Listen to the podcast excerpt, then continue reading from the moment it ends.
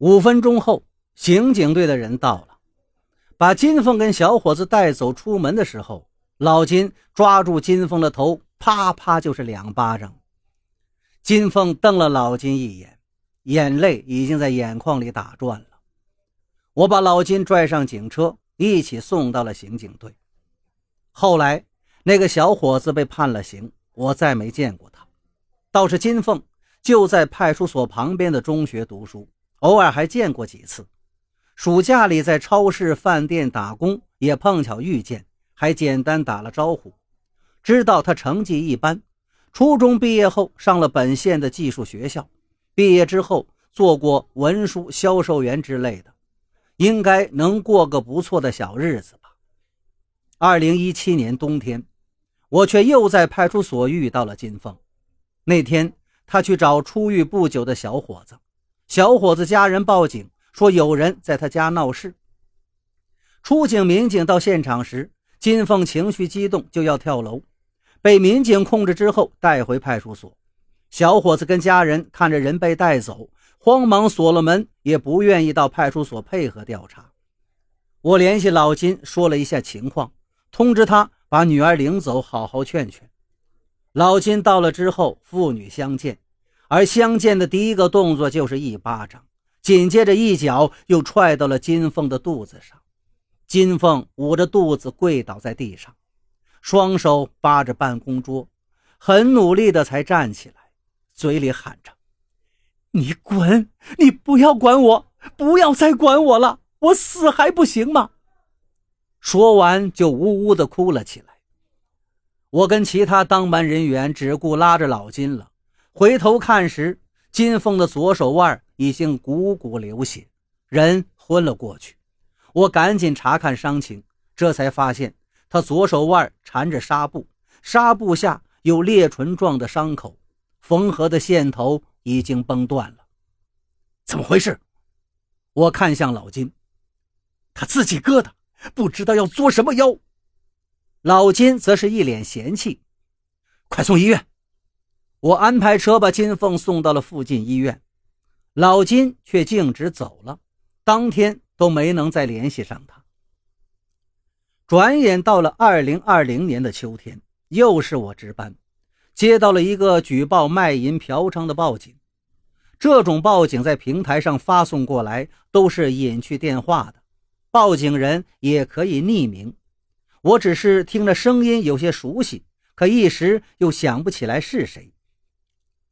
我们按照举报的地点找到了一家 KTV 的包间，把在场人员传唤到所里调查，而其中。就有金凤，她已经做了两年的陪酒女，应该挣了不少钱。明年我二十岁，嫁得远远的，再不回来了。我不要她的嫁妆，除了他是我血缘上的父亲，我感谢他，其他什么也没有，我不欠他的。老金，我沉吟了一下，接着说道：“他也是为你好啊，毕竟他是你爹，血浓于水嘛。”其实我妈是被他打跑的，本事不大，脾气不小，买个房子就觉得自己是成功人士了，一喝酒就吹牛逼。他有啥呀？在女人身上耍威风，这就是他的能耐。在外面就是个怂货。打我妈的时候我小，我没办法，打我就不行，有他后悔的一天。金凤对我们的调查倒是很配合。涉案的 KTV 被停业整顿并处以罚款。事后，我又回放了报警的录音，那就是老金的声音。这爷俩要闹到什么时候呀？我心里泛起了嘀咕：养儿方知父母恩，还得再等几年，非得互相体谅才能和谐共处吧？可结果只等了一年，也就是三天前，大中午的。金凤从十九楼家中坠楼身亡了。那天，老金从工地下班回家的路上，灌了一瓶二斤装的二锅头，这对于他来说是每天的必修课。回到十九楼的家，他就听到女儿房间里哼哼唧唧的声响，立刻无名火窜了上来，破门而入。而房间里，金凤的男朋友跳下床，直说对不起。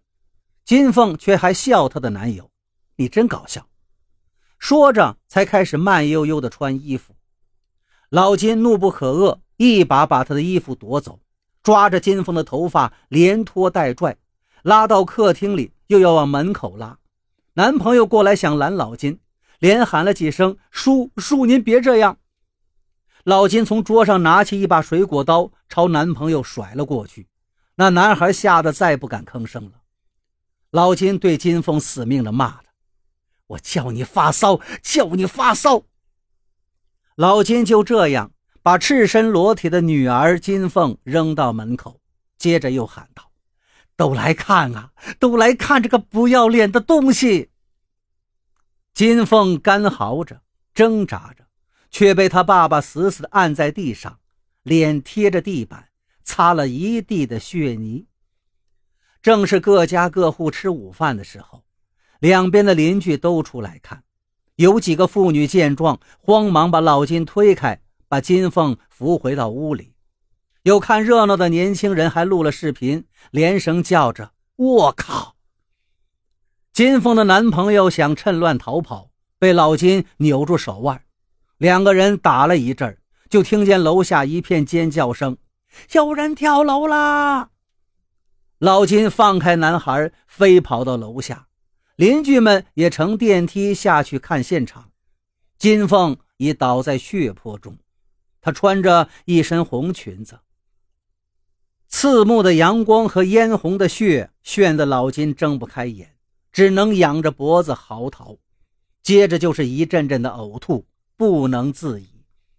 老金就这么一个女儿，我不知道她以后的日子如何过下去，只知道她自认为的一片好心，对金凤来说竟是彻骨的恶意。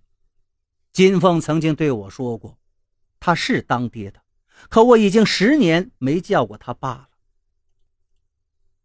尊重是相互的，在他眼里，我就是个贱人，是贱人就不是他女儿了吗？有时候我也觉得他可怜，有时候觉得他太可恶。他是真想让我死啊，可我偏不死。我死了，他是会开心还是会难受？万一真有那么一天，李警官，麻烦您到坟前跟我说一声，他要是觉得难受了，我还认他这个爹。